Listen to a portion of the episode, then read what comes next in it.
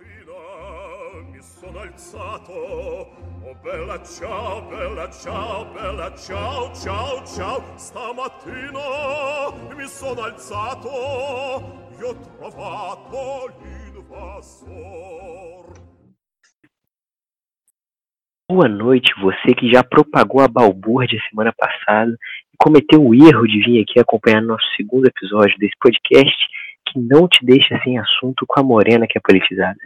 Eu sou Bruno Sanders estou hoje não mais na monogamia, pois tenho, além de meu fiel companheiro monarquista Caio Brega, nosso queridíssimo convidado Guilherme. Como você está, Gui? Se apresente para nossa enorme audiência. Boa noite, pessoal. É um prazer, né? Primeiro, venho aqui agradecer ao Caio. Eu não sabia que o Caio era monarquista, agora eu estou com esse dado aqui anotado na minha planilha que eu tenho sobre vocês. É, agradeço muito ao convite do Caio e do Bruno. É, meu nome é Guilherme, sou estudante de História e vai ser um prazer debater hoje à noite com vocês, meus queridos. E você, Caio Brega? Boa noite, pessoal. Boa noite a todos os infelizes que estão nos ouvindo. Gostaria de agradecer também a presença do Gui. E, bom, agradecer também ao pessoal que propagou a balbúrdia semana passada. E para quem ainda não entendeu como funciona, a gente basicamente vai pegar alguns temas relevantes para a política nacional dessa semana e vai tentar comentar alguma coisa em cima deles, né, Bruno? Exato. Nosso primeiro bloco, que a gente tenta fazer mais atemporal, vamos falar sobre o nosso grande primeiro-ministro da República Brasileira, Rodrigo Maia. Grande em vários sentidos. Né? No segundo, vamos abordar algumas, algumas notícias que esquentaram a política e o meu quadro favorito. Hoje, hoje eu quero dizer que a gente superou no corno da semana. Hoje o negócio está bem poético, então, por favor, acompanhe até o final.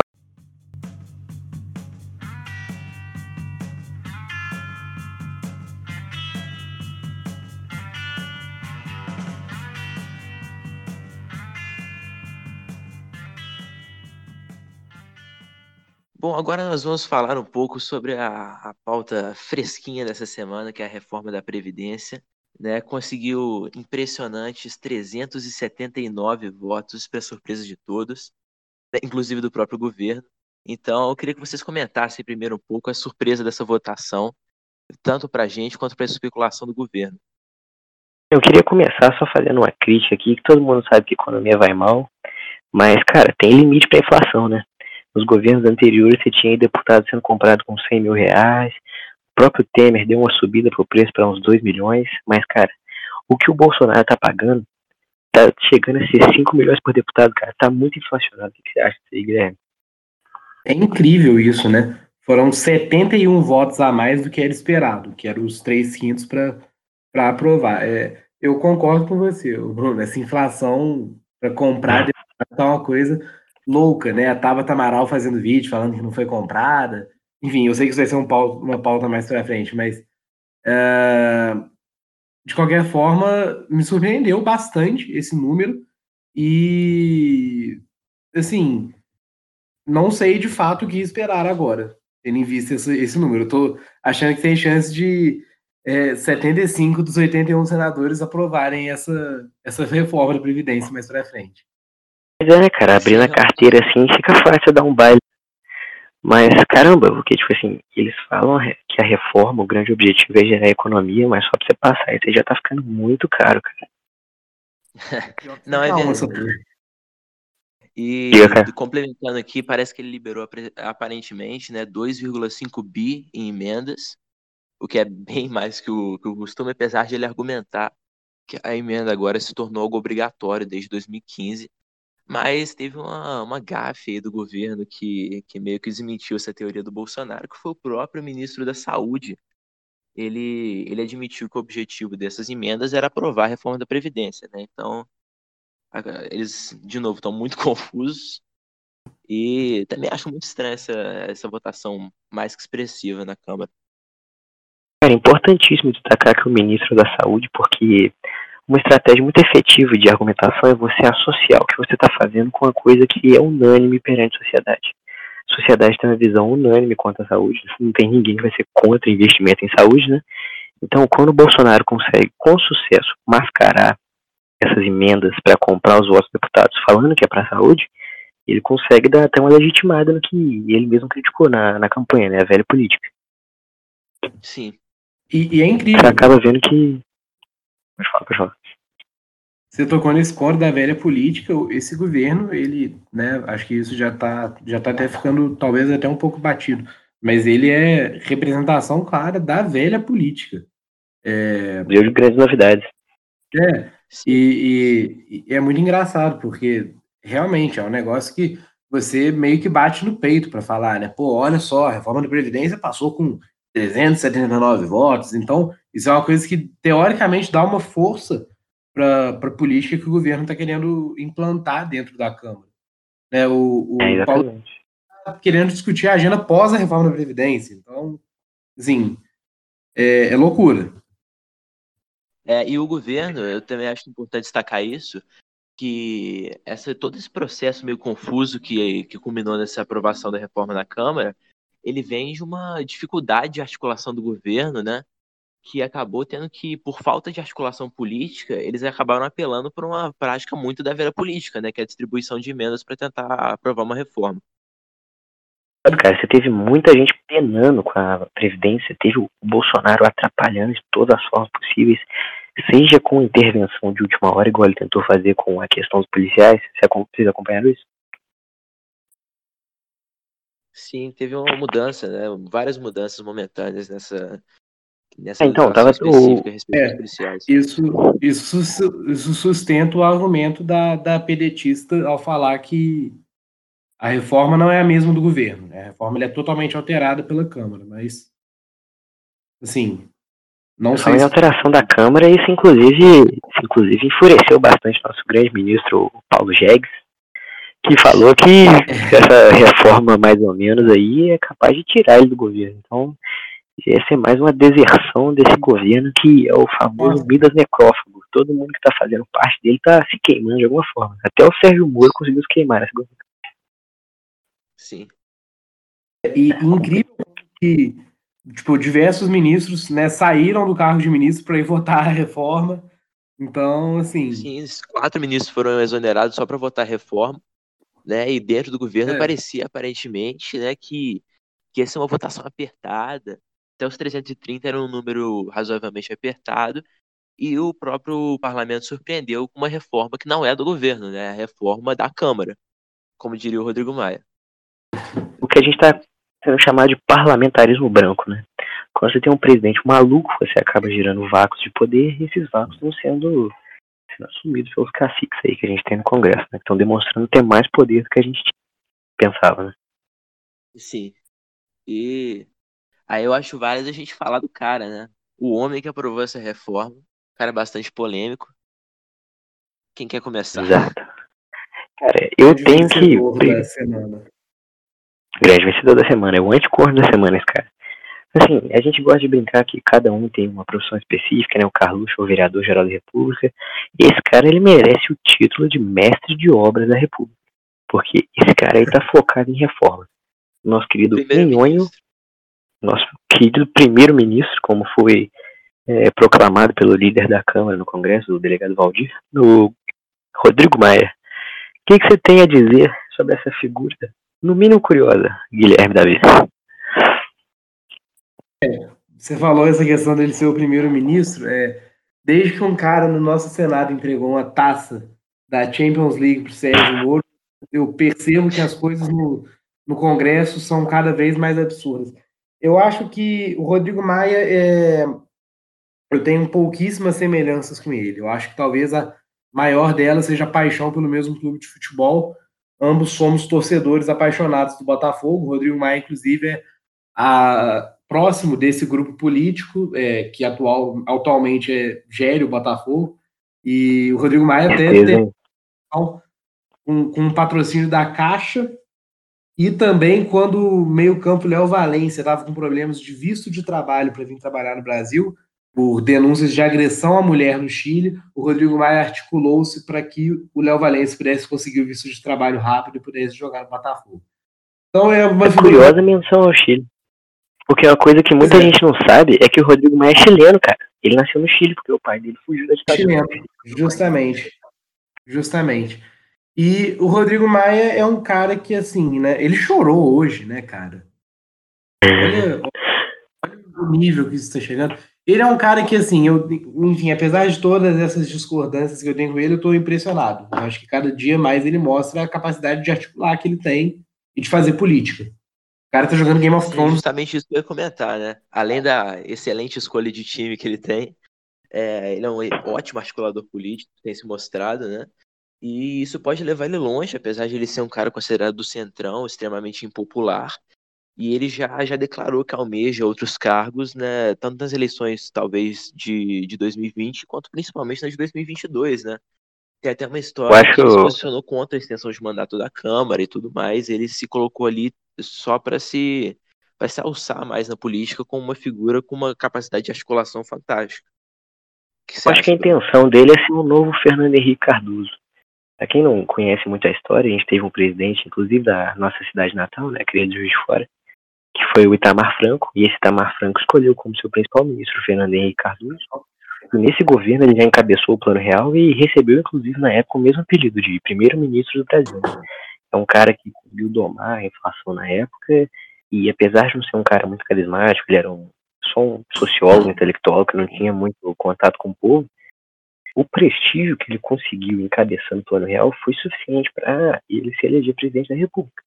Então, o Rodrigo Maia, que chegou a lançar uma pré-candidatura em 2018, eu acho que a intenção dele é fazer tanto a reforma previdenciária e a reforma tributária sob a assinatura dele, para tentar, se a situação do Brasil melhorar, capitalizar em cima disso e ensaiar uma candidatura de direita moderada, né? Talvez até Sim, o trauma de ter o Bolsonaro como governo é, faz com que o Maia não pareça tão ruim, né? O que, que vocês acham? Exatamente isso que você falou. O Maia parece ser um dos caras mais sensatos né? nesse, nesses seis, sete meses já, né? De, do que o pessoal tem chamado de desgoverno. Curioso você ter falado do FHC e feito essa comparação com o Rodrigo Maia, porque hoje tive uma conversa com, se ele escutar isso, né? O saudoso professor Ivan Bilheiro, é, Grande professor Ivan Bilheiro. Sobre o FHC, e a gente percebe que o FHC ele fez um governo institucional, né? Um governo que faz as coisas funcionarem. Né? Ele não necessariamente é popular, ele não necessariamente constrói as coisas de forma 100% positivas, né? Você não precisa de concordar com tudo e nem discordar de tudo, mas ele era um cara que fazia o governo ser uma coisa institucional. Ele não é populistazaço, mas ele está criando ali essa direita moderada, né? Exatamente esse termo que você usou. É uma direita moderada. Sim. Tanto que nesse, nesse início de, de governo Bolsonaro, ele está se alçando como essa, essa figura sensata, né? Sendo que o governo não consegue aprovar nada por conta própria. E ele próprio está tá alçando as reformas, não só a reforma da Previdência, se não me engano, são quatro ou cinco reformas no total, tributária, administrativa, política e ele tem esse caráter bem pragmático mesmo, né? Ou seja, em um tempo de crise, ele, ele sai com uma solução, mesmo que em meio da velha política, da corrupção, é, com uma solução aí moderada para resolver alguns problemas mais práticos do país. Exato. Quando eu estava estruturando a pauta para o podcast hoje, eu fui perguntando para alguns amigos meus que são mais ligados na política é, quem que era o maior opositor do governo. E, cara, foi a resposta unânime que o cara que não necessariamente é, mas que tem o maior potencial de sacanear o governo, passar a mão na bunda do Bolsonaro é o Maia, cara. Porque o governo apoiou a candidatura dele para a presidência, mas ele não deve nenhuma lealdade ao Bolsonaro. Porque ele já mostrou em algumas situações, como ele falou, que o governo é um deserto de ideias, e naquela, naquela questão dele, naquele conflito com o Carluxo. Então, cara, o cara ele tem um ego, ele tem um ego inflado, isso é demonstrado quando o pessoal chama ele de nhonho e ele fica pistola. E, cara, o, o Bolsonaro vai ter que comer na mão desse cara para não ser sacaneado. Porque o poder que ele tem agora é muito grande. Ele já virou de praxe o presidente da Câmara dos Deputados arrumar um montão de candidatura, um montão daqueles deputados baixo clero que ninguém sabe onde é, e formar uma trincheira dentro do governo. É exatamente isso que o Maia tem, cara. É por isso que chama de primeiro-ministro. O Maia tem quase um governo paralelo. É, no atual momento, isso está casando com, com o bolsonarismo, mas isso pode desandar daqui a pouco. Sim, ele tem vontade própria, né? E eu concordo plenamente com o que você disse, é basicamente isso que a gente está ressaltando aqui. E da minha parte é basicamente isso. Tem mais alguma coisa a, a destacar aqui, Gui? É, eu vejo muito que o poder que o legislativo tem no nosso país, por mais que as instituições democráticas têm que requerir realmente um poder do legislativo, mas o, o que o Maia manda nesse país é uma coisa impressionante, cara. Esse, o poder que esse cara Sim. tem. Você falou isso, Bruno. Pô, o, o Maia no primeiro mês, segundo mês de governo, estava falando que o Bolsonaro tinha que voltar para o WhatsApp. Ou para o WhatsApp, para o Twitter. Olha isso. Como é que você é, manda seu presidente? É, ele não leva desaforo para casa. Bolsonaro. Eu mandar o Bolsonaro voltar para o Twitter, porra, foda-se. Tem, não tem essa. Mas o Rodrigo Maia é o deputado presidente da Câmara. Olha isso. Eu queria propor uma reflexão aqui, já que a gente tem mentes tão brilhantes nesse podcast. Tanto, tanto o Maia quanto o próprio Eduardo Cunha, que foram dois muito famosos, né? Eles não tinham o menor apoio popular. Eles foram eleitos com margem muito pequenas. O Maia, ele não teve mais de 200 mil votos, eu te garanto. Não, não tem a, um número correto, mas é nenhuma votação expressiva. Tem, por exemplo, o Eduardo Bolsonaro com milhões de votos, literalmente milhões. Então eu queria perguntar para os senhores, por que vocês acham que o presidente da Câmara é sempre tão, sempre tão desconectado do povo? como que um cara chega a ser presidente da Câmara e sendo um merda o olhar do povo, sabe? Como isso acontece? Cara, isso é uma, uma excelente pergunta, é um ótimo levantamento, né? Porque a gente viu o Eduardo Bolsonaro e alguns outros deputados que tiveram votações assim magníficas e são inexpressivos na Câmara dos Deputados, né? O caso do próprio Eduardo. E a gente vê que o legislativo ele tem um funcionamento muito independente da própria democracia, né? A gente vê isso nos parlamentarismos, tudo mais. E até destacar alguma coisa que o, que o Rodrigo Maia falou ontem, que é a fala de enaltecimento do, do legislativo, né? Que é um poder que ficou muito enfraquecido durante a Lava Jato, que enaltecia o, o judiciário, durante outras fases que, em que o executivo teve em alta e tudo mais, e agora é o legislativo que manda, aparentemente. Né? E esse é um fenômeno realmente muito estranho pra gente. Acho que o, o Rodrigo Maia teve 74.232 votos. Nada expressivo, né, cara? Nada nem um pouco expressivo. Eu, eu acho que esse, essa eleição né, dentro da Câmara de pessoas que são impopulares é, é muito uma questão de que é o seguinte. Esses caras, eles realmente não conseguem cair na graça do povo. Não é todo mundo que é habilidoso o suficiente para ser carismático com o povo e também um baita do articulador político. Então, acho que é, o Maia acaba se elegendo justamente por conta dessa capacidade de articular, cara. O cara, ele sabe fazer aquilo ali. Ele sabe ser político. Então, acho que ele não cai na, na, na graça do povo justamente por isso. Por ele saber fazer política e por ele e pela figura do político mesmo, de fato, ter uma coisa tão escrotizada na sociedade atual. O Maia não é, não é muito inspirador de simpatia, né? É, ele olha aquela carinha dele, maléfico. Um monte de vezes o pessoal é, lança parada de corrupção com o Rodrigo Maia envolvido. E ele consegue, cara. E ele tá lá, tipo assim.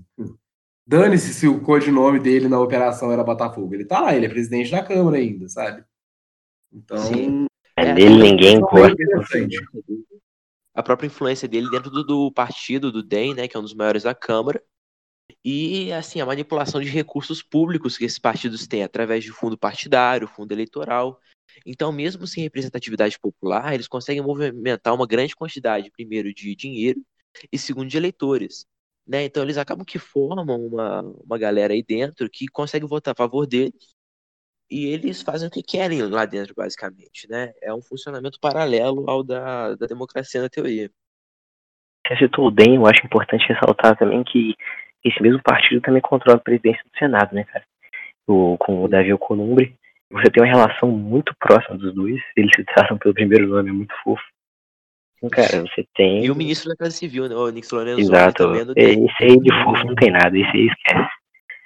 Cara, porque você vê como que esse partido aí tá cada vez maior e assumindo aquele vácuo deixado pelo MDB e capaz de botar o Bolsonaro para correr se precisar, né, cara? O, o, antigo PFL, né, que era o Partido da Frente Liberal, aí agora uma aulinha de história para vocês, é, é, incrível. Por favor. O, o, o, cara, o partido que era um partido de direita, né, no Brasil. É, e aí isso é uma coisa que me, me assusta muito. É, é como que o Centrão puxa as coisas para ele. É, o DEM era o partido ultra-direita, PFL, Partido da Frente Liberal. Olha que nome forte de direitista. É um partido. E, é o partido que é do Arena? Oi? É, exatamente. Ah, então, para quem não lembra, a Arena, que ele era o partido pró, é, o partido sim, sim senhor na ditadura brasileira, né? Eu não sabia disso não, cara, mas interessante. Como você ia dizendo, Gui. É, enfim, eu acabei me perdendo no meu raciocínio aqui, mas de qualquer forma. O, o DEM vai se sugando, sendo sugado para o Centrão, e, e, e, bem, é um partido que é, é muito louco isso que vocês estão, que realmente eu concordo com o que vocês estão falando, mas é um partido que ele abriga tanto o Rodrigo Maia quanto o Kim Kataguiri, né? É verdade, né, cara? Faz um tempo que eu não falo desse cara. critério para entrar lá dentro. Então é, é uma loucura, eu vejo. Aqui, nós temos. Que... Pode falar. 28 deputados federais do, do DEM. Mas a quantidade de gente que o DEM consegue juntar para ele é uma coisa louca. É, realmente. E quanto mais o, o DEM, que é um partido fisiológico, vai sendo puxado para o centro, mais ele puxa outras pessoas para o centro, né? Você citou o próprio Kim Kataguiri, e essa galera vai é, entrando nesse bolo da política e no final vira uma coisa só, né? A tendência parece que nesse é. momento, após o, uma grande polarização na política de modo geral, é puxar para o centro. Exato. Uma coisa que pouca gente sabe, isso aí entra mais no campo da curiosidade, né? É que o Rodrigo Maia é nosso companheiro de podosfera. Ele tem o seu podcast, chama Resenha com o Rodrigo. Ah, mentira. Acreditem Sério? Mesmo, juro. Tá lá, tem mais visualização que a gente. É, é, é aquele podcast. É bem samba de exaltação esse podcast. É um cara que faz umas perguntas pra ele, mas é só levantando a bola dele, ele respondendo, tentando se aproximar, mas sem muita habilidade. Completar um negócio. É, o PFL ele vem do PDS, que é o Partido Democrático Social que vem do Arena. É isso que acontece. Arena, PDS, PFL tem. Essa eu não sabia, né? Você vê como que na, na, política nacional não tem preto, não tem branco, só cinza, né, cara? Tudo é. a mesma maçaroca que a gente não entende nada. É bom que a gente entende esses processos, né? Como que tudo permanece nesse mesmo ciclo. E, bom, a respeito da reforma da Previdência e do nosso primeiro-ministro Rodrigo Maia, é, vocês gostariam de acrescentar alguma coisa para fechar esse nosso primeiro bloco? É, eu acho que a gente não pode deixar de fazer uma crítica, né, cara? Essa reforma, ela foi. O Bolsonaro usou todo o capital que ele tinha como a população para enfiar essa reforma na garganta de todo mundo, cara. E assim, ele fez promessa que ele não pode cumprir, cara. Ele tá falando que essa reforma vai fazer a economia andar, é, já tem post de Wall Street falando que agora o Brasil ficou um país bom de verdade. Eu vi o Dudu Bolsonaro botando no Twitter dele, né? Ah, vocês estão falando. Nossa, iremos falar de Dudu Bolsonaro hoje, hein? Ah, tem, esse cara nunca tá fora. Nossa. Cara, mas assim, o Bolsonaro, na moral, cara, foda-se. Foda-se você tá agradando o Wall Street. O, o seu. A sua responsabilidade não é. A sua cumplicidade não é com o Wall Street, cara. É, o que você está fazendo é você estar tá usando a cegueira que o povo tem, a confiança que o povo depositou em você, para fazer uma reforma cuja economia vai vir 83% dos salários de 2 mil reais para menos, cara. E assim, você viu o, o gado, o gado indo pra rua e apoiando esse tiro no pé, cara. Ele, ele, Mas, cara, ele, usa, ele usa da confiança do povo para foder o povo. Isso eu acho muito louco. Exato, cara. Sim, é, né? o mais complicado é que essa é que alguma reforma é realmente necessária, né? Porque a Previdência hoje ocupa mais de 50% dos gastos públicos. Então a gente chegou a um momento onde as superaposentadorias e esses gastos abusivos de certos servidores públicos, assessores, um número é, absurdo de assessores para políticos no geral, e toda essa máquina pública muito pesada começou a, a realmente ser refletida nos gastos públicos, em aumento de impostos e tudo mais, e a gente chegou numa situação realmente devastadora com relação aos gastos públicos, com relação à própria Previdência. Então, é, o governo e a Câmara usam desse próprio desespero, dessa situação desesperadora, para passar essa reforma. Cara, eu vejo um tripé nessa aprovação da presidência. Eu vejo o povo, como a gente já falou bem, né, o gado sendo convocado à rua para depois ir para o seu próprio abate, que vai Muito se aposentar com mais de 70 anos.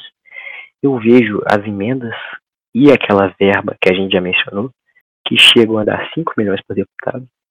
Eu também queria fazer uma, um comentário aqui sobre como o Bolsonaro jogou para a base aliada dele. O pessoal brinca que o Bolsonaro tem um, um tripé de sustentação que é o BBB, a bancada da Bíblia, Boi e Bala, que eu prefiro chamar de bancada teocrática, porque essa bancada evangélica nada mais é do que a defesa da teocracia. A gente também tem a querida bancada genocida, que quem defende arma no Brasil, um país desigual, só pode ser genocida. E também a bancada feudalista, né? Aqui esses ruralistas são senhores feudais. O que o Bolsonaro fez? Ele perdoou uma dívida de mais de 80 bi do agronegócio. Isso já fez com que a reforma, com a bancada ruralista, fechasse com ele. Ele vai aliviar mais uma vez os impostos para os templos evangélicos, o que já garante a bancada da Bíblia. E ao tirar os policiais federais da reforma, os policiais federais são que estão com a, a regra mais branda, né? Ele já agrada a outra básica. Então, assim, a base aliada, o gado do Bolsonaro. Ele soube tocar bem. Um, é um governo que ele aparenta ser. É, não sei se essa expressão existe, mas se não existir, estou criando ela agora. Até um militar, né? A gente tem a posse do Bolsonaro com o Magno Malta rezando um culto e a galera fazendo símbolo de arminha. Então, é, é muito tenso. A última ordem dos Cavaleiros Templários esse governo, cara. Exatamente. E, e concordo você acha, com cara, Você acha que eu... É, sim. Ô, cara, você que eu sei que é um cara que é bem a favor de que tenha uma reforma previdenciária, você acha que vale a pena fazer reforma previdenciária desse jeito ou é melhor ficar na regra antiga? Só fazer uma observação antes de falar. Eu também não, defendo não. que é necessária uma reforma da Previdência. Eu acho que há de ser feita porque a Previdência já está quebrada e, enfim. É, mas essa coisa que está sendo proposta, eu sou particularmente bem contra.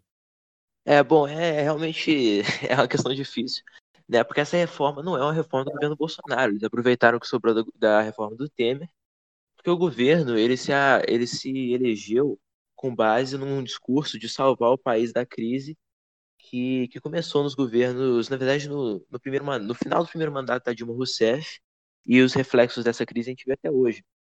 E, mas o que, que acontece? Eles pegaram uma, uma reforma da Previdência já feita, como eu disse, pelo governo Temer, e que de forma alguma é ideal, né? Eu acho que ela não corta os. O, tipo, exatamente como o Bruno disse, no, no ponto certo, mas assim ela foi usada como instrumento político também do governo Bolsonaro para abrir caminho para outras reformas e para e para várias outras medidas que o governo quer aprovar, até mesmo através desse desse quórum impressionante de de 379 votos a favor da reforma.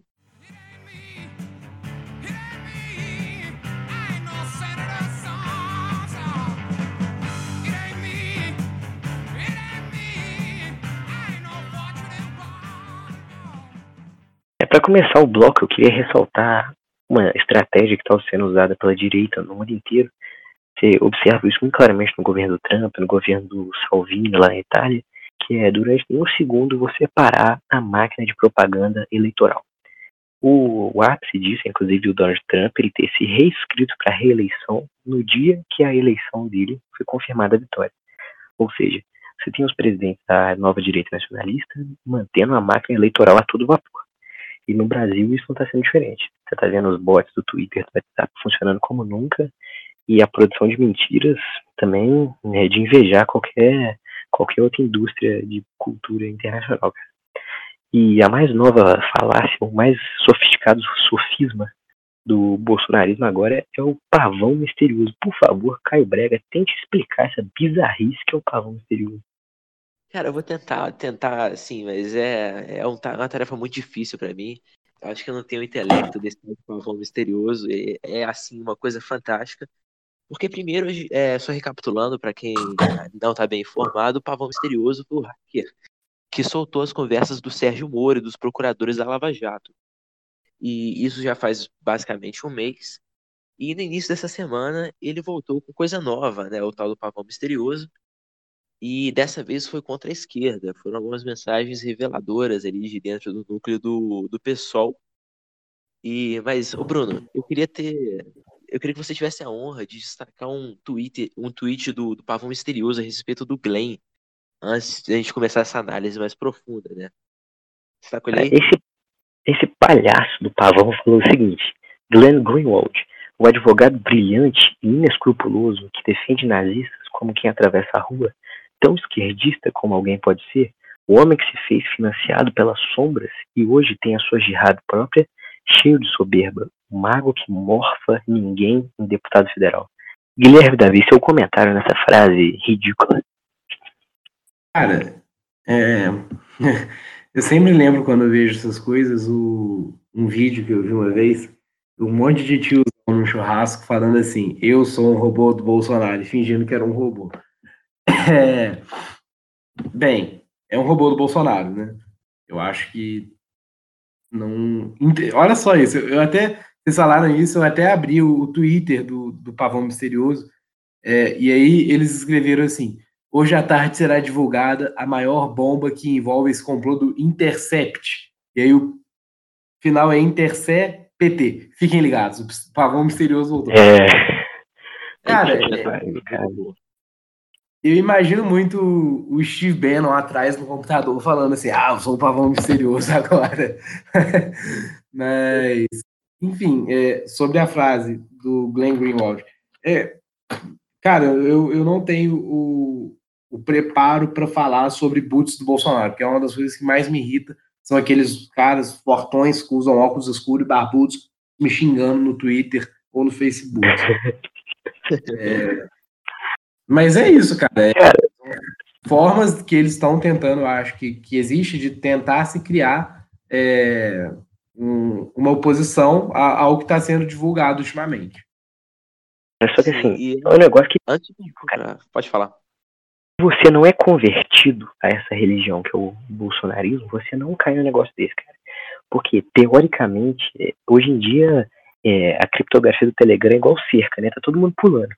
Porque, puta merda, primeiro estão falando que o Intercept hackeou, eu não acredito em hackear, e agora o Pavão diz que hackeou também. O que acontece, cara, é que qualquer desgraçado que tem dois mil reais aí pra comprar um chip da Vivo, já bota o nome Intercept, ou Glenn Greenwald, Demores, qualquer coisa cria um perfil falso. Outro dia eu vi um cara no Twitter que criou um perfil falso lá do Donald Trump, que falando merda no Telegram. E aí você vê, você vê os prints que o cara mostra, cara. Eles falam como se o Intercept tivesse contratado um hacker russo e pago em Bitcoin, cara. Mano, só que aí vai lá e tem um recibo desse pagamento com o nome do Intercept, porque justamente é isso, né, cara? Quando você vai cometer um crime virtual, você paga com seu nome, pede um recibo. Mas, cara, existe um ponto também, porque eu acho estranho ainda que nem os procuradores da Lava Jato, nem os próprios membros do, do PSOL, no caso que foram denunciados supostamente pelo Pavão Misterioso, Cara, não tem ninguém negando essas mensagens, né? Isso é, é um negócio muito estranho. Ninguém eu nega a veracidade de. O no Twitter negou, cara. Tanto que o, o Pavão atribuiu pra ele falas com sotaque baiano. E o David Miranda assim, bro, eu sou carioca da gema, cara. Não falaria um negócio desse, não. Você me respeita.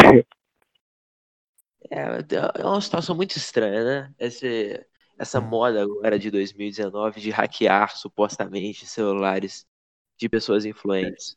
O, que você acha, o, o Moro, ele pede desculpa pro MBL porque ele chamou ele de ponto, só que a mensagem é mentira. Então, é, exato. oh, desculpa, eu não sei se eu disse isso, mas desculpa.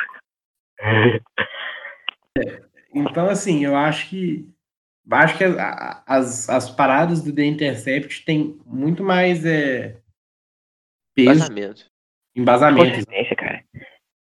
é, de um lado você tem um vencedor de Pulitzer e de outro tem um, um, pavão misterioso que o, o, principal divulgador é o Carlos Bolsonaro. Inclusive tô com, tô com um tweet dele aqui, muito interessante, como todos, né? É, boa sorte entender, ouvinte. Eu mesmo não entendi muito bem, não. Os Dunnets estão desesperados, crendo que eu seria o tal do pavão misterioso. Pelo desespero gerado em minha timeline, percebo que a padaria está pegando fogo. Fazer uma militância burra e empenhada, agir é fácil. Tirem os senhores suas conclusões. Ah, e cadê o pavão? Cara, Cara, eu queria fazer um comentário a respeito dessa, desse tweet, a respeito de um outro que a gente viu semana passada. Porque eu acho justo comparar o pavão misterioso ao Carlos Bolsonaro. Porque esse nível de literatura, essas, essas referências, figuras de linguagem, construções sintáticas, isso você só vê no, no Twitter do Carluxo. Essas coisas que a gente entendeu aí no, na mensagem do pavão, cara, é realmente incomparável. Eu queria tentar decifrar essa mensagem do Carluxo, acho que eu sou incapaz. A padaria tá pegando fogo. Eu penso em criar um drinking game, de que quando você lê um tweet do Carlos Bolsonaro e não entende, você bebe. É, isso aí vai é, matar a sociedade brasileira de hepatite B, cara. Porque não dá pra entender nada que esse cara fala. Cara, é sortudo quem trabalha na Câmara do Dinheiro, que é onde ele trabalha, e nunca ouviu ele falar, porque ele nunca vai trabalhar. É, mas eu, eu boto muita fé de que pavão misterioso pode ser o, ou o Carlos Bolsonaro ou o velho da van. Grande velho da van. Cara, já que a gente tá nessa pauta de presidência, eu queria reivindicar, junto ao Congresso Federal, a aposentadoria precoce dos podcasters, cara. Porque a gente é torturado semanalmente, tendo que acompanhar o Twitter do Carlos Bolsonaro pra trazer a notícia. Isso não dá mais. Eu não tô aguentando mais, cara. É uma experiência literária, né, Bruno? Esse negócio devia cair no Enem. Exato.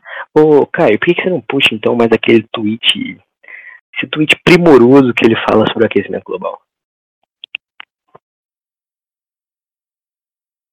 Desculpa, Bruno, travou o áudio.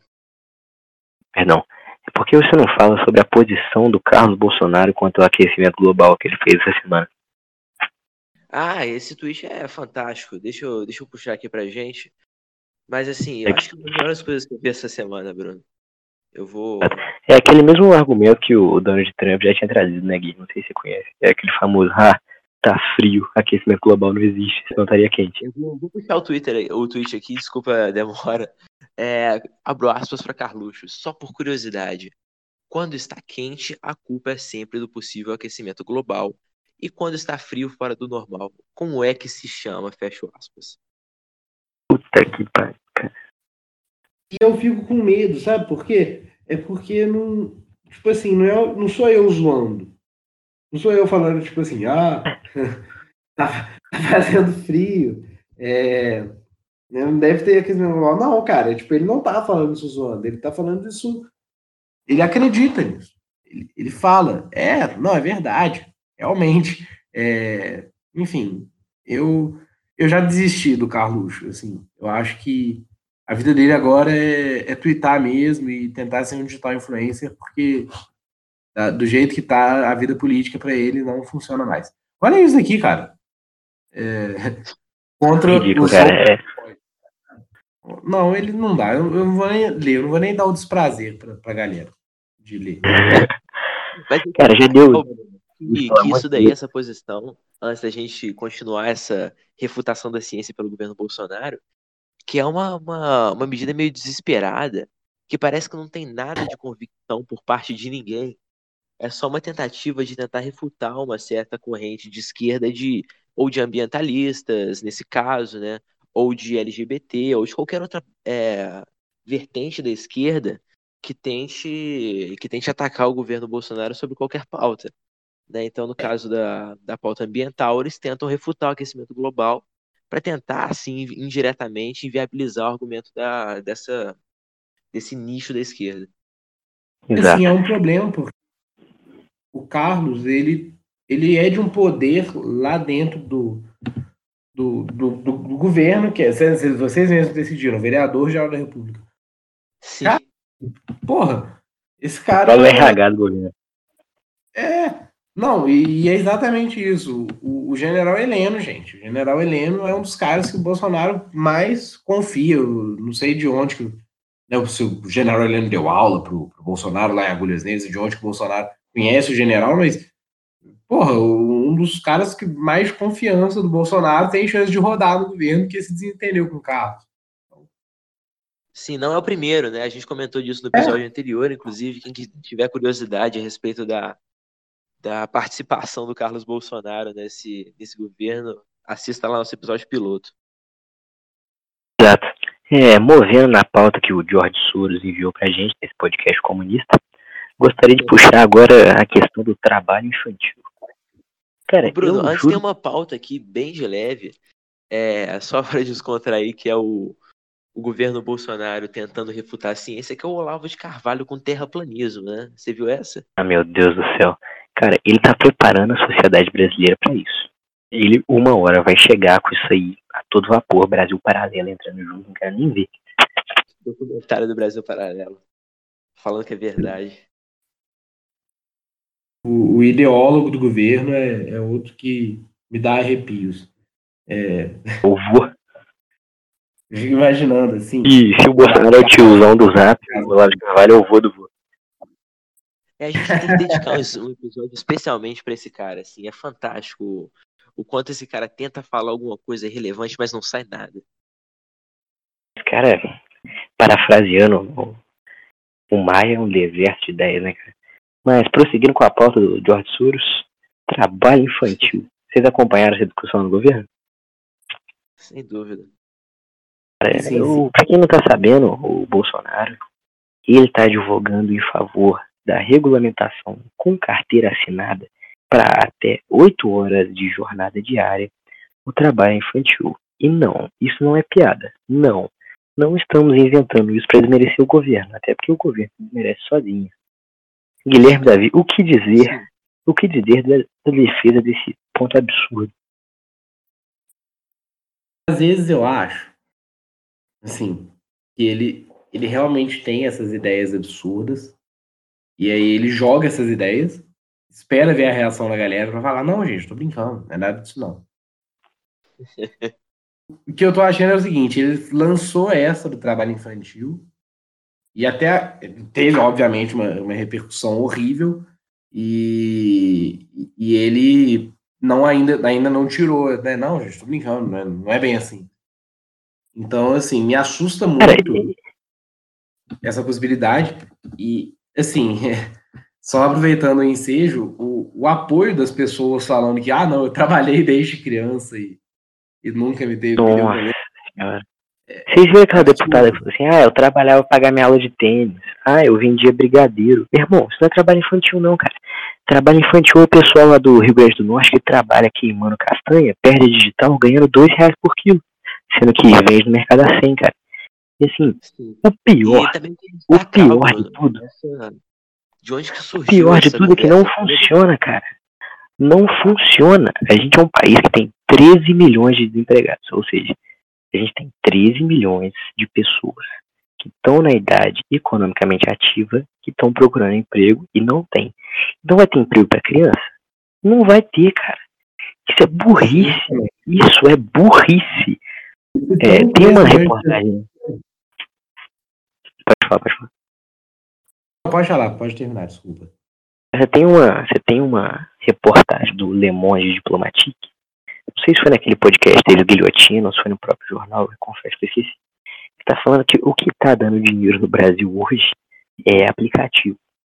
Então, a não ser que você tem um montão de criança virando Uber Eats, pedalando pela cidade dando comida, isso é uma medida expressiva, cara. Que só fere. É que ele fala isso pra quê? Pra desmerecer o governo, pra parecer maluco? O cara, você acha que pode ser algum tipo de cortina de fumaça? Que não é possível o cara seja tão burro assim, cara. Então, eu queria destacar primeiro, para quem não, não sabe, a origem disso tudo, né? Não sei se vocês sabem, mas isso tudo começou com um tweet do, do Donald Trump a respeito do, de um menino que cortava grama do, da casa para os pais, ganhava um dinheirinho, não sei o quê. E foi chamado como cortador de grama profissional, aí, entre aspas, para cortar a grama do Donald Trump. E como sempre, o Bolsonaro estava atrás ali, apoiando, sem, sem nem saber o que estava falando. Mas, assim, entrando um pouco mais a fundo nessa pauta, a questão de nos Estados Unidos e em outros países mais desenvolvidos, as crianças e qualquer outra pessoa tentarem ajudar nas tarefas domésticas é uma questão assim individual em primeiro lugar e familiar e tudo mais. E, em segundo lugar, isso resulta de lugares onde a mão de obra é realmente valorizada. Onde existe mão de obra qualificada e ela é muito cara. Então, assim, cada um cuida do seu campo, do seu canto, porque a mão de obra não é um negócio barato que nem aqui no Brasil. Então, é todo um aspecto cultural que, que esses povos mais desenvolvidos levam de realizar suas próprias tarefas, ser mais independentes.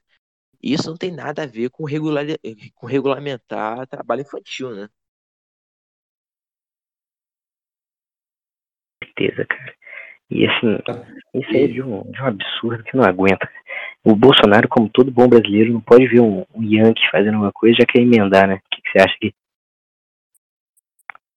Cara, é, eu acho que assim, é muito louco, porque a gente acaba se remetendo a uma realidade da Revolução Industrial, que as crianças trabalhavam né, dentro da, da fábrica, e, enfim, no caso as crianças vão trabalhar no canavial? É isso? Não, não, não tem sentido nenhum. Exato, cara. E... Nem no canavial, que tá tudo mecanizado, essa merda. Não tem onde trabalhar, cara. É uma medida burra. Exatamente, assim, é uma. É, é ele basicamente tentando interpretar uma realidade completamente diferente da nossa e propondo uma medida completamente descabida, né? Exato. Queria também falar, se o ex-capitão Bolsonaro, trabalho infantil já existe é no tráfico. Enquanto você não, você não investir em educação, vai ter que continuar tendo esse trabalho infantil aí que só fode a sociedade. Então, você não fica defendendo é. carteira de trabalho para criança, não. Faz escola, pelo amor de Deus. Puta que pariu, eu fico puto com essa. Ô, Caio, puxa, puxa outra pauta antes que eu, antes que eu tenho um, tre um troço aqui. Vamos lá, Belanhol, áudio, ouviu? Antes de puxar a próxima pauta, tem, um, tem uma coisa interessante também, porque se as crianças começarem a trabalhar, não vai ter quem defender o Bolsonaro no Twitter, né? Então... Mas agora puxando pra foto do Dallagnol. Fechando aqui, né? Surgiu agora um áudio do Dallagnol, para os que ainda não se informaram, um áudio, primeiro áudio, na verdade, desse processo da, da Vaza Jato, com basicamente um mês de operação, como eu já disse, operação entre aspas, e Bom, é um áudio que, bom, o seu conteúdo talvez não seja tão revelador quanto as conversas em si, né? Ele fala para a respeito da entrevista do, do Lula que foi barrada na época, se eu não me engano, em setembro de 2018. Ele pede para os procuradores ficarem quietos, né? Agora, como já vem sendo comentado na mídia é, ao longo dessa semana, a grande implicação prática desse, desse áudio soltado é que é a seguinte, né? As mensagens soltadas pela Intercept têm algum embasamento. Elas não foram criadas do nada. Aquilo é um áudio é, aparentemente legítimo do Deltan Dallagnol num grupo de procuradores. Aparentemente nada, aquela voz de marreco que ele tem, ninguém imita não. Porque puta que pariu. Que sotaque insuportável. Quero ver imitar do Moro. Nossa. Ainda mais com a desafinada que ele tem na voz. É, não tem a menor condição. Maravilhosa. Essa voz por si só já é um crime. O que, que você acha do áudio, Gui? ah, eu, o que, que Eu não escutei o áudio na íntegra, mas eu li né, a transcrição. Eu tenho um breve comentário a fazer que é Influx We Trust, né? É, a, a, a, na Folha não entre a Mônica Bergamo não entrevistar o Lula, na prisão, no, porque essa decisão da, da, da Folha aí fazer essa entrevista foi suspensa pelo próprio ministro da Justiça, Luiz Fux. Mas me chama muita atenção você ler a conversa do grupo dos procuradores que trabalham né, para a justiça brasileira é, contra o STF. Tipo, nossa, o Supremo é ridículo. A gente vai saber os palhaços com o Supremo desse. Então, assim, é, é surpreendente e, e, triste, né, talvez, porque, cara, é absurdo, assim, absurdo, influx e trust, cara. Olha o nível que a gente está chegando na nossa justiça brasileira. Pra quem não tá acompanhando, cara, teve, só, só um segundo, cara, só uma parte, teve um, teve um vazamento que mostrava que os procuradores já estavam fechados com o ministro Fux, que inclusive é representado pela frase aí que o Gui falou, a folha in Fux we trust, e você tem esse áudio revelando que o Fux fez uma liminar, suspendeu uma liminar, que favoreceu a Lava Jato, é projeto de poder deles. Eles ficaram sabendo antes da mídia, ou seja, antes da parada regulamentada no sistema jurídico, os procuradores estavam sabendo. E para mim a parte mais preocupante é quando fala o pessoal mandou deixar baixo. Quem é esse pessoal? É o STF? É o Moro? Esse é o nosso Quem está mandando no Ministério Público? Isso eu, isso eu acho capital, cara. Sim. E o meu comentário é o seguinte, né? É, eu acho que. Ou é... Pode falar. O Seixas é quem tá mandando no Ministério Público. Exato, cara. Isso aí tem várias interpretações, né? Você tem a interpretação do Democracia em Vertigem, que, aquele documentário né, que o cara, inclusive, recomendou no, na última semana, que tem intervenção internacional. Tem a possibilidade de ser o muro, quiçá, até aspirações políticas, por meio do Bolsonaro, porque depois da indicação para o Moro para ministro da Justiça, a gente pode esperar qualquer coisa da Lava Jato com o governo, né? O que, que você acha, cara? E não, o que eu queria comentar é que, além desse, dessa participação meio estranha de todos os, os ministros do STF, de modo geral, né, uma certa aspiração política, uma, um, alguns superpoderes para alguns deles, existe o caso desse, desse áudio que me surpreende, é que esses, esses procuradores, que na teoria deveriam estar né, a serviço do, do Brasil, eles se comportam como uma parte de advocacia privada. Né? Eles comemoram que o, que a outra parte não vai poder dar entrevista e tudo mais, e não é uma postura lá muito ética. Por mais que a gente saiba que isso acontece muito, infelizmente, esse áudio só vem para confirmar isso. Tem uma postura paternalista contra o povo, né? Como quem diz, o povo não sabe o que é melhor para ele, então a gente tem que censurar essa entrevista, porque senão o povo que é burro vai ser vai ser convencido, né? Então nós inteligentes temos que privar o povo disso. Esse cara seria ridículo em níveis que não sei nem descrever. E assim, essa entrevista para convencer o povo a votar nele, né? Eu acho que, claro, quando o PT faz uma campanha Haddad é Lula, Lula é Haddad e consegue alcançar, tudo bem, não ganha as eleições do Bolsonaro, mas consegue alcançar uma margem de votos no Nordeste absurda.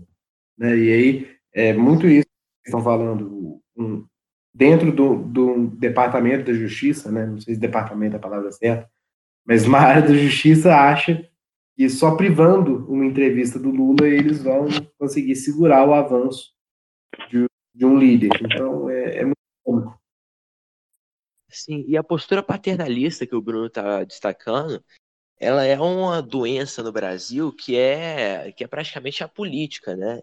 Então, todos os lados que já tiveram no Brasil, eles tentam uma política de esconder tudo que podem do povo, de omitir informações, de tomar posturas que não valorizam a autonomia do povo, né? Não só esse governo, como acho que todos os nossos governos anteriores têm uma postura excessivamente paternalista a respeito de liberdade de expressão, de liberdades individuais e tudo mais. Lembrando mais uma vez a promiscuidade que foi essa Lava Jato, encerramos o bloco e vamos para aquela votação que sempre sobe o preço do dólar, provoca instabilidade na política e faz com que nossos queridos agentes políticos durmam com a orelha quente, com medo de serem eles o corno da semana. Se quem ama perdoa, o que não me perdoa ainda, se arrependimento matasse eu iria precisar de outra vida. Bom, agora nós chegamos ao momento mais esperado desse podcast, um momento que abala as emoções de todo esse país, que é o momento corno da semana. Bom, e o corno dessa semana não poderia ser outro, né? Tiveram vários, mas um deles se destacou, inclusive no dia de ontem, e é o, o PDT, né? O partido do Ciro Gomes, que, bom, para quem não acompanhou, ele ameaçou expulsar a Tabata Amaral, uma deputada jovem eleita no ano passado, caso ela votasse a favor da Previdência. E ela deu uma justificativa e falou que ia votar a favor da Previdência do mesmo jeito. E agora o, agora o partido se vê numa situação muito difícil, porque ela, da, dessa política mais jovem, era a única figura realmente popular dentro do partido. E você vê o exemplo da Tabata inflamando alguns membros do partido, e ao final da votação você tem oito deputados do PDT, se não me engano, que votaram a favor do texto da reforma. Ou seja, não pode ter dois pesos, duas medidas. Se falou que ia expulsar a Tabata, vai ter que expulsar todos os oito. Isso significaria perder 30% da sua bancada, o que não é uma coisa que um partido queira, né? Sim, e, a, e como eu disse, a Tabata também é uma figura muito popular. E quando os membros da alta cúpula do, do partido, inclusive o próprio Ciro, ameaçaram expulsá-la do partido, eles não esperavam que ela, tanto ela quanto vários outros membros do partido, fossem realmente votar a favor. Né? Era realmente uma ameaça mais prévia. O que você acha, Gui? Eu, eu confesso que eu gosto bastante da Tabata. Eu tenho algumas algumas considerações. Ela ter votado a favor da reforma da Previdência. É uma discordância que eu tenho dela, mas de qualquer forma, eu acho que ela não vai ser expulsa. Eu acho que o PDT, assim, chifrado de forma colossal, né, num, o Ciro Gomes foi passar na porta da casa dele, ele até bateu e voltou com o chifre dele. Porque foi foi grande, mas eu acho que o PDT não vai expulsar justamente por conta disso. Apesar de que no Brasil as coisas podem funcionar de forma diferente, eu acho que a Tabata própria vai acabar saindo do, do partido. Eu acho que tem muita chance. É, é, acho que a Tabata talvez vá pro PS, PSL Gourmet, né, o PSL Personalité, que é o Partido Novo. Mas falando sobre ah, isso, cara, o que a Tabata fez foi, foi botar os grandes caciques do, do PDT, né, que são o Lupe e o Ciro Gomes, numa sinuca de bico, cara. Porque ao mesmo momento Sim. em que eles não querem jogar o futuro do partido fora, que é a Tabata Amaral, você também não quer demonstrar fraqueza, né, cara? Falou que ia expulsar, se não expulsar agora, vai ser uma demonstração de fraqueza. E você tem um, um político que é o Ciro Gomes, que ele se apoia muito na forma de machão que ele tem, eu não acho que ele vai poder falar fino com ela, cara. E assim, isso aí foi um chifre bem aplicado, cara, porque querendo ou não, a Tabata ela deve muito ao Ciro. A primeira aparição pública da Tabata Amaral foi nas costas do Ciro Gomes, fazendo uma pergunta para ele numa palestra. Então ela foi construindo a carreira política dela muito atrelada ao PDT. Agora ela foi deu essa chifrada no PDT que eu, eu realmente não sei o que eu faria se eu estivesse no lugar dos líderes do partido, porque tá difícil. Eles estão numa situação muito difícil. E eu acho que isso dá margem para o surgimento de talvez novas figuras nessa, nessa centro-esquerda da Tabata, né? Uma, uma mais nova política, porque esse, como você disse, né, Bruno, o, o PS, o, perdão, o PDT, ele está dominado por essas figuras como o Ciro Gomes e o Carlos Lupe, e existe realmente ascensão, além da, da tal da centro-direita, de uma centro-esquerda, cuja principal figura talvez seja hoje a Tabata Amaral. Então, o PDT realmente perde uma grande oportunidade expulsando ela, mas realmente não sei se o Ciro Gomes vai resistir a, depois da, da ameaça dele, com essa fama de, de coronel dele, a expulsar a Tabata. O Ciro tem um problema. O Ciro, bom, um problema só não, né? O Ciro tem vários problemas, mas um dos problemas que se destaca é o fato dele ser igual uma latinha de refrigerante quente. é ele não aguenta pressão, ele estoura.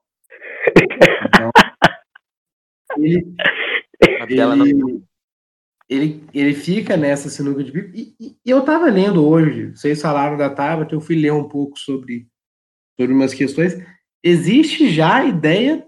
Gente, a menina tem 25 anos, assumiu o governo há seis meses, o governo, né? O cargo de parlamentar dela há seis meses, e já é cotada para disputar a prefeitura de São Paulo no ano que vem, pelo PDT?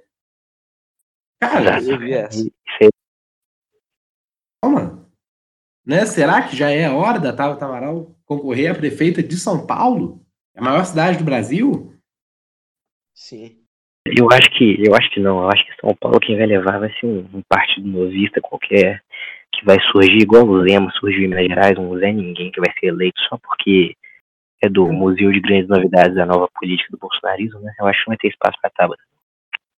Eu, eu, eu, concordo com vocês, eu acho que a Tabata é talvez o símbolo que mais tem a simpatia da população na centro-esquerda, é, e, e, acho que o PDT expulsando ela perde uma grande, uma grande, uma possível grande líder no, do partido é, do futuro.